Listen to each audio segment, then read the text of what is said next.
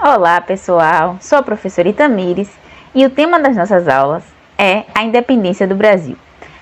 Isso. Então vamos começar a nossa aula de hoje.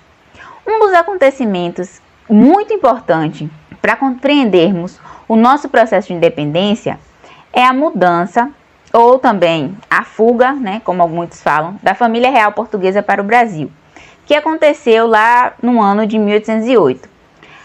Para entendermos melhor, vamos entender um pouquinho melhor essa transferência. A gente precisa, para isso, entender um pouquinho sobre o contexto internacional. O que é estava acontecendo na Europa naquele período? O imperador Napoleão Bonaparte, à frente do exército francês, estava dominando vários territórios e nessa disputa por poder com a Inglaterra, ele decretou o bloqueio continental. Ele proibiu os países do continente europeu de negociar com a Inglaterra. Assim, a Inglaterra, que ficava localizada na ilha da Grã-Bretanha, ficaria isolada.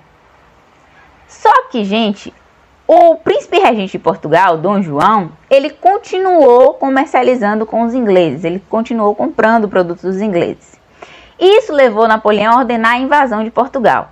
E foi nesse contexto que Dom João e sua corte se mudaram para o Brasil. Essa viagem, ela, ela aconteceu sob proteção da Marinha Inglesa. Desembarcaram aqui em solo brasileiro mais ou menos 15 mil pessoas. Chega, eles chegaram em Salvador por volta de janeiro de 1808.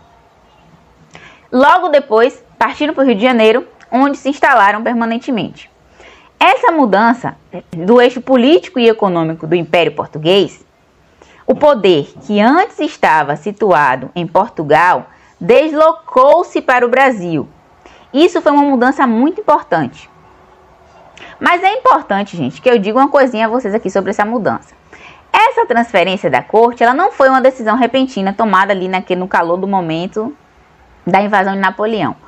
Porque em outros momentos da história de Portugal, políticos e intelectuais já haviam sugerido a formação de um império luso-brasileiro, com sede na cidade do Rio de Janeiro, né? Mas assim, voltando a falar sobre a transferência de poder, ela influenciou em várias mudanças na cidade do Rio de Janeiro. A administração joanina foi responsável pela construção de novas instituições, como a Biblioteca do Rei, atual Biblioteca Nacional.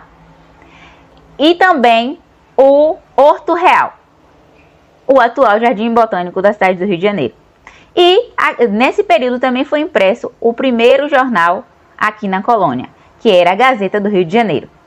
No entanto, essa administração ela não fez grandes obras na infraestrutura, mas apenas a sua presença já garantia a maior circulação de pessoas e a vinda e a ida, na verdade, para o Rio de Janeiro de membros da elite que queria ficar mais próximo da corte. E para isso, como é que eles faziam? Eles construíram casas, claro, aos moldes europeus, na cidade do Rio de Janeiro. Nesse cenário que eu acabei de escrever para vocês, a elite do Rio de Janeiro e de São Paulo conseguiu estabelecer fortes alianças com a corte. E como é que eles faziam isso? Essa aproximação com a corte ela se deu por meio de negócios que envolvia terras e comércio de suprimentos. Então eles supriam a corte de é, alimentos, muares. Uma outra forma de fortalecer esse, esses laços foi pelo casamento e também por concessão de Dom João VI a emprego a essas famílias. Tudo isso resultou no enraizamento da corte no Brasil. Uma outra coisa muito importante que aconteceu assim que Dom João chegou ao Brasil foi que ele ordenou a abertura dos portos brasileiros ao comércio com as nações amigas. O que, é que isso significou, professora? Para os portugueses, eles não tinham outra, não existia outra opção. Lembra que Portugal estava ocupado pelos exércitos franceses, como eu falei lá no início da aula? Além de que a corte portuguesa estava instalada aqui no Brasil, mas ela gostaria, claro, de continuar consumindo, né, sendo abastecida por mercadorias importadas que ela já costumava usar em Portugal. E para o Brasil, o que é que essa abertura dos portos significou? Para o Brasil, ela significou o fim do pacto colonial, que impedia o Brasil de comercializar com outros países. E para a Inglaterra, para a Inglaterra, a abertura dos portos era muito vantajosa, porque agora ela poderia vender suas mercadorias direto para o Brasil. Uma outra mudança feita por Dom João foi a autorização cria da criação da indústria no Brasil. Porém, essa autorização não teve grandes resultados. Não teve o resultado esperado, né, gente? Por causa da falta de capital, as pessoas não tinham dinheiro para montar suas fábricas, da dificuldade de concorrer com o preço e a qualidade dos produtos estrangeiros, principalmente os produtos ingleses, que, como eu falei, na abertura dos portos, eles estavam muito presentes no comércio. E Além da abertura dos portos, em 1810, Dom João assinou o Tratado de Comércio e Navegação com a Inglaterra. Esse tratado, ele é resultado da pressão inglesa cobrando a uma promessa que Dom João fez para eles lá quando eles fizeram a proteção durante a viagem para o Brasil. Os ingleses não, não escoltaram, a marinha inglesa não escoltou. Então, em troca disso, Dom João garantiu que os produtos ingleses e o comércio inglês teriam vantagens é, Para vocês terem noção dessas vantagens, um artigo desse tratado que ele assinou, em 1810, dizia que os produtos ingleses pagariam imposto de 15%, os produtos portugueses, 16%, e os produtos de outras nações pagariam imposto de 24%.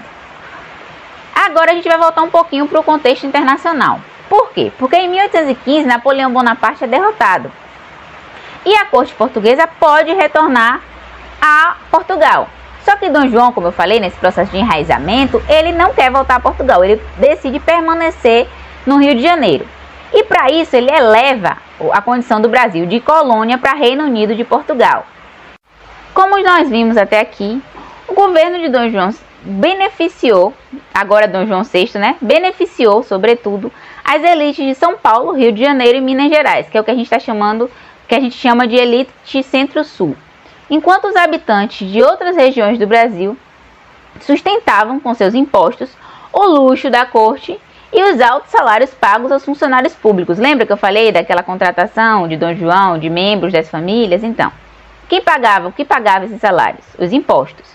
Isso causava uma atmosfera de insatisfação. Em Pernambuco, por exemplo, a população ela estava extremamente satisfeita e ela criticava o controle dos portugueses sobre o comércio varejista e criticava também a preferência dada a eles quando havia uma promoção em cargos militares.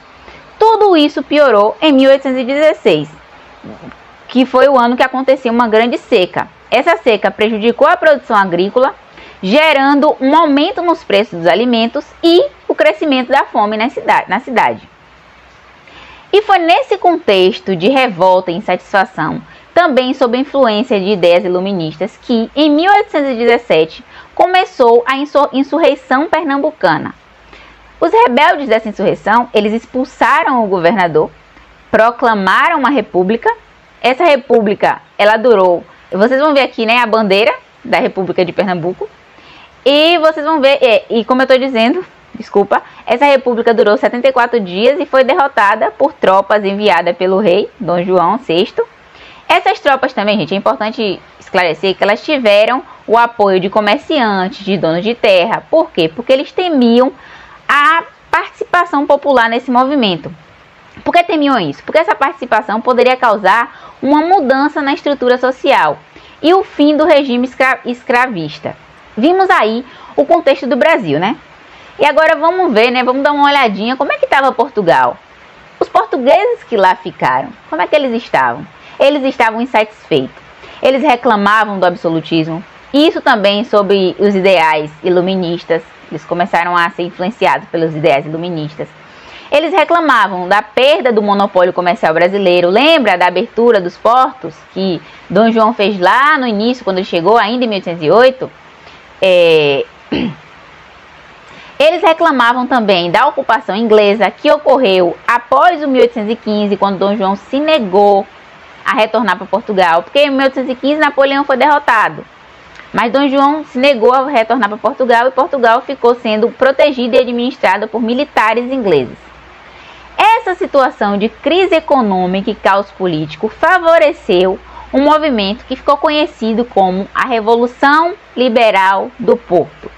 Essa revolução aconteceu em 1820. Foi um movimento armado com forte apoio popular que começou na cidade do Porto, como bem diz o nome, e se espalhou por toda Portugal.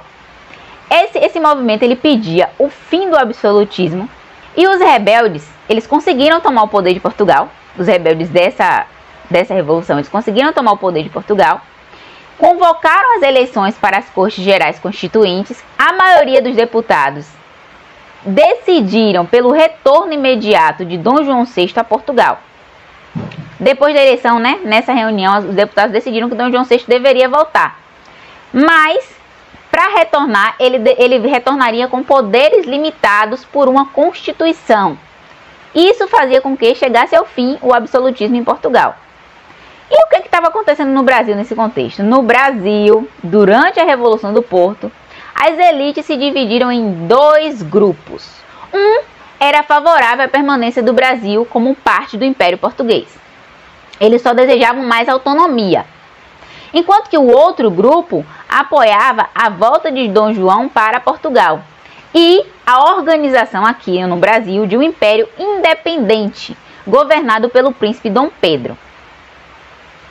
Disso tudo, dentro dessa, de todas essa, essas demandas, né, essa confusão e a pressão das cortes portuguesas, Dom João VI ele decidiu retornar para Portugal. Isso em abril de 1821, mas deixou seu filho, Dom Pedro, como príncipe regente do Brasil, garantindo, né, dessa forma, o governo desse território tão rico, que era o Brasil, para sua família. De Portugal, a corte, desculpa, a corte e o rei de Portugal partiram após a Revolução do Porto de 1820. Eles deixaram para trás Dom Pedro I, lembra que eu falei isso? Mas levaram é, toda a reserva de ouro que estava no Banco do Brasil. Isso deixou o príncipe regente em alguma dificuldade financeira. Somando a essa situação da dificuldade financeira, existia também a insatisfação das cortes portuguesas com a permanência de Dom Pedro em terras brasileiras. Por quê? Porque a presença do herdeiro do trono português impedia a conclusão dos planos de fazer o Brasil retornar à condição de colônia. Algumas medidas tomadas pelas cortes portuguesas, ainda em 1821, vão dar demonstração dessa insatisfação, dessa insatisfação. E eu vou citar algumas aqui para vocês. No dia 24 de abril, é, foi decretado que os governos provinciais seriam agora subordinados a Lisboa, ficando o príncipe regente responsável apenas pela província do Rio de Janeiro. Essa medida ela tinha como, como finalidade esvaziar o poder de Dom Pedro e descentralizar o poder no Brasil. A partir de julho também foram tomadas uma série de medidas em relação ao comércio, isso para diminuir os privilégios concedidos a comerciantes estrangeiros Principalmente os ingleses, né, gente? Que eu citei todos os privilégios que os ingleses conseguiram lá negociando com Dom João. Na aula passada eu também citei isso.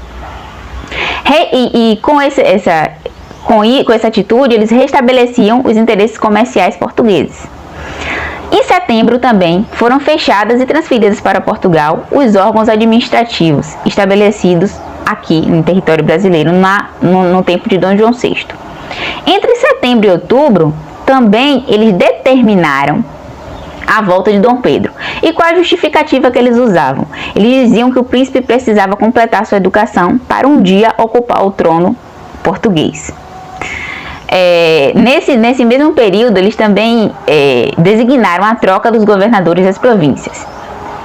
Em 11 de dezembro de 1821, é, Dom Pedro recebeu ordens expressas de Lisboa determinando o seu regresso a Portugal. Todas essas ordens foram enviadas pelas cortes portuguesas, mas tínhamos brasileiros nas cortes portuguesas, mas ainda que eles tivessem é, fazendo parte dessa corte, da Câmara das Cortes Constituintes, eles não conseguiam barrar esses projetos dos portugueses, porque eles estavam em menor número. Todas essas medidas que acabei de citar visava a recolonização e geraram protestos e manifestações no Brasil, fazendo com que a elite, temendo retornar à condição de colônia, recolha, né, num manifesto mais de 8 mil assinaturas pedindo que Dom Pedro ficasse no Brasil. E é em 9 de janeiro, após receber esse pedido, que acontece o Dia do Fico, que a gente conhece hoje, né, que ficou conhecido hoje como o Dia do Fico. no qual Dom Pedro fala a famosa frase: Se é para o bem de todos e felicidade geral da nação, estou pronto, diga ao povo que fico. Esse evento marca uma decisão de afastamento muito importante, que a partir de então, durante todo o ano de 1822, as medidas tomadas pelo governo por Dom Pedro vão no sentido de afastamento. Por exemplo, em 4 de maio, Dom Pedro determinou que toda a ordem que chegasse de Portugal precisaria passar pelo seu consentimento. E ainda em 1 de agosto desse mesmo ano, de 1822, ele assinou uma, um acordo onde declarava inimigas as tropas enviadas de Portugal, sem o seu consentimento. Devido a essa atmosfera que eu acabei de descrever, de tensão, né, de afastamento mesmo, acabou se fortalecendo entre as elites centro-sul brasileira, é, as elites de São Paulo, Rio de Janeiro, a ideia de independência. Então, essa ideia ela se fortalece dentro desse contexto de, de é, a tentativa das cortes portuguesas de retomar o, fazer o Brasil retornar à condição de colônia e a tentativa dessa elite é, centro-sul brasileira, que são, é, são as elites que eu acabei de citar, em se manter independentes. É isso, a professora Érica vai continuar agora falando um pouco sobre o 7 de setembro. Olá, eu me chamo Érica e vim dar continuidade à fala da professora Itadeiros a respeito da nossa aula sobre o processo de independência. Enfim, como ela já explicou, todo o contexto que nos traz até o famoso grito do Ipiranga, que ocorre no dia 7 de setembro de 1822, às margens do Riacho do Ipiranga, em São Paulo. E o que, é ser importante para que esse grito ocorra? Então, Dom Pedro vai receber três cartas que vão ser decisivas para que ocorra né, esse famoso grito. Uma vai ser da, das cortes portuguesas e nessa carta seria anulado ele é informado de que serão anulados todos os seus atos no Brasil e também ameaçava fazê-lo regressar à força para Portugal, porque eles tinham a intenção de fazer com que o Brasil voltasse a ser colônia de Portugal. E também é, ele vai receber uma carta de José Bonifácio, que era seu ministro, como a professora também já explicou, onde Bonifácio alertava que ele ou ele voltava como prisioneiro de Portugal, das cortes portuguesas, ou ele proclamava independência. E ainda a terceira carta da sua esposa, a princesa Leopoldina, que nesse momento estava como regente do Brasil, e ela informa como se encontra o Brasil na sua ausência. E também vai aconselhá-lo que é, faça essa independência, que faça esse desligamento é, de Portugal. E ele vai, né, Pedro, ele vai escolher romper com Portugal e esse fato vai ser muito conhecido como Grito do Ipiranga, onde o Brasil consegue assim a sua emancipação política. E a emancipação política do Brasil ela vai ser liderada pela elite de Centro-Sul, sobretudo São Paulo, Rio de Janeiro e Minas Gerais, que estava interessada em manter a liberdade de comércio, ampliar a autonomia administrativa e também conservar seus privilégios. Isso vai explicar bastante por que esse projeto vitorioso, né, que vai ser a independência, vai manter é, o exercício da cidadania é limitado, com bastante restrições, e também o, a escravidão vai continuar. O que a gente deve se atentar quando se fala nesse grito do Ipiranga é que ele não significa que nesse momento o Brasil já cortou todos os seus laços com Portugal, porque não vai ser bem assim. O grito do Ipiranga não significou que o Brasil já estava totalmente livre de Portugal. Por quê? porque ainda era necessário que essa independência fosse reconhecida, até mesmo dentro do próprio Brasil. E em várias províncias brasileiras, como a Bahia, o Piauí, o Grão-Pará, Ceará, Maranhão e também a província Cisplatina, o povo pegou em armas para poder combater os militares fiéis a Portugal.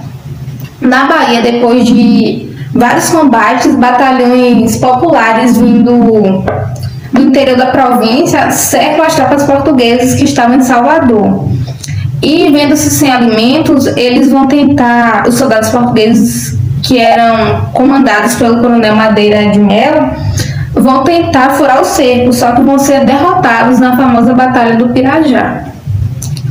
E Depois, navios ingleses a serviço de Dom Pedro I vão cercar Salvador e vão forçar esses militares, soldados portugueses a deixarem o Brasil.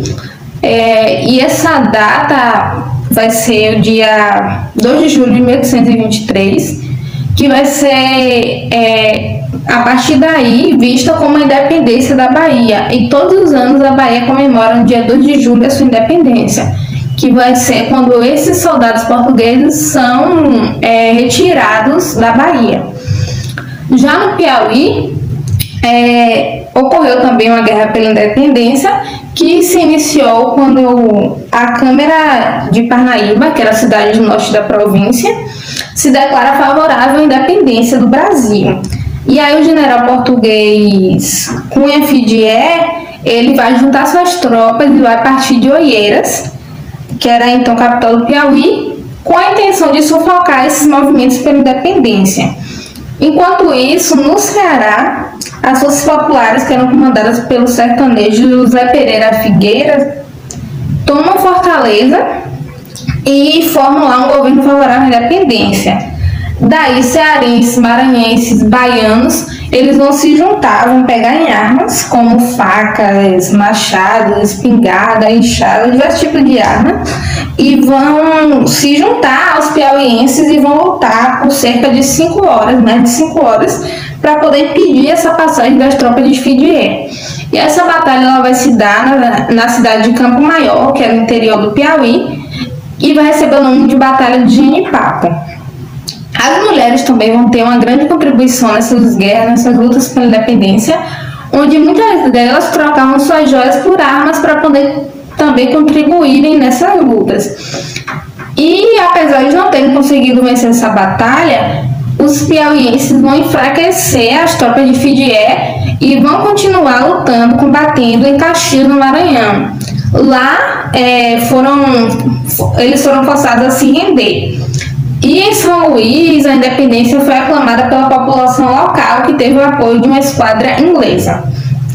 No Pará, muitos populares vão tentar, que lutavam pela independência, eles vão invadir o palácio, não vão tentar, vão invadir o palácio do governador. Só que as autoridades nomeadas por Dom Pedro I vão se opor a essa atitude e aí vão lançar, vão reprimir esses paraenses e vão lançar os 256 paraenses no porão de um navio, onde apenas quatro saíram com vida. Tudo isso até aqui que eu narrei foram as lutas pela independência dentro do Brasil.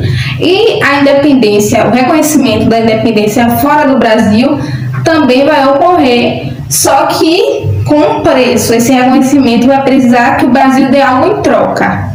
Tudo vai ter um preço. E a começar, o primeiro país a reconhecer essa independência do Brasil vai ser os Estados Unidos, em 1824. Ou seja, como eu expliquei para vocês, o Brasil ele vai ter o Grito do Ipiranga em 1822 e somente em 1824 é que o primeiro país vai reconhecer essa independência. Ou seja, o grito do Ipiranga foi importante, foi, mas somente ele não significou que o Brasil já estava totalmente livre de Portugal. Isso nos mostra que a independência do Brasil não é um, um acontecimento repentino, é um processo que se inicia, como Itamir já narrou desde o primeiro vídeo, e chega até o famoso grito do Ipiranga, só que após esse grito do Ipiranga, não está ainda tudo já resolvido. O Brasil ainda precisa ter o seu reconhecimento. E os Estados Unidos vai reconhecer em 1824, dois anos após o grito do Ipiranga. Só que o presidente, né, James Moroi, ele vai se apoiar em uma doutrina que recebe o seu nome. É a doutrina Moroi, que pode ser resumida na frase: a América para os americanos. E para ele, é, cada país da América devia se autogovernar sem nenhuma interferência da Europa. E daí que ele vai ter esse interesse né, em reconhecer a emancipação política brasileira. Já Portugal vai reconhecer a soberania do Brasil em 1825, ou seja, três anos após o Grito do Ipiranga. Só que para isso vai exigir o pagamento de 2 milhões de libras esterlinas, que é uma moeda inglesa. E aí o Brasil vai pedir um empréstimo aos bancários é, ingleses, os banqueiros ingleses, e parte desse dinheiro sequer vai sair da Inglaterra, porque o Portugal deve uma grande quantia. E a Inglaterra também vai reconhecer essa independência do Brasil em 1827, ou seja, cinco anos após o Grito do Ipiranga. Só que para isso vai exigir a renovação do Tratado de Comércio e Navegação por mais 15 anos. Portanto, os produtos ingleses continuariam pagando apenas 15% de imposto nos portos brasileiros, por mais uma década e meia, né? E também a extinção do tráfico de africanos escravizados no prazo de três anos. E tudo isso até aqui, né, serve para mostrar, para a gente reconhecer que a independência do Brasil é um processo, como eu já falei, vou repetir isso, para a gente se provocar pensar assim, pensar a independência do Brasil como um processo que vai durar anos, não vai ser só um evento que vai ser o grito do Ipiranga. Não vai ser somente isso. Esse processo vai se iniciar antes e vai continuar depois, até o Brasil ser totalmente, ter sua independência reconhecida e estar totalmente livre de Portugal.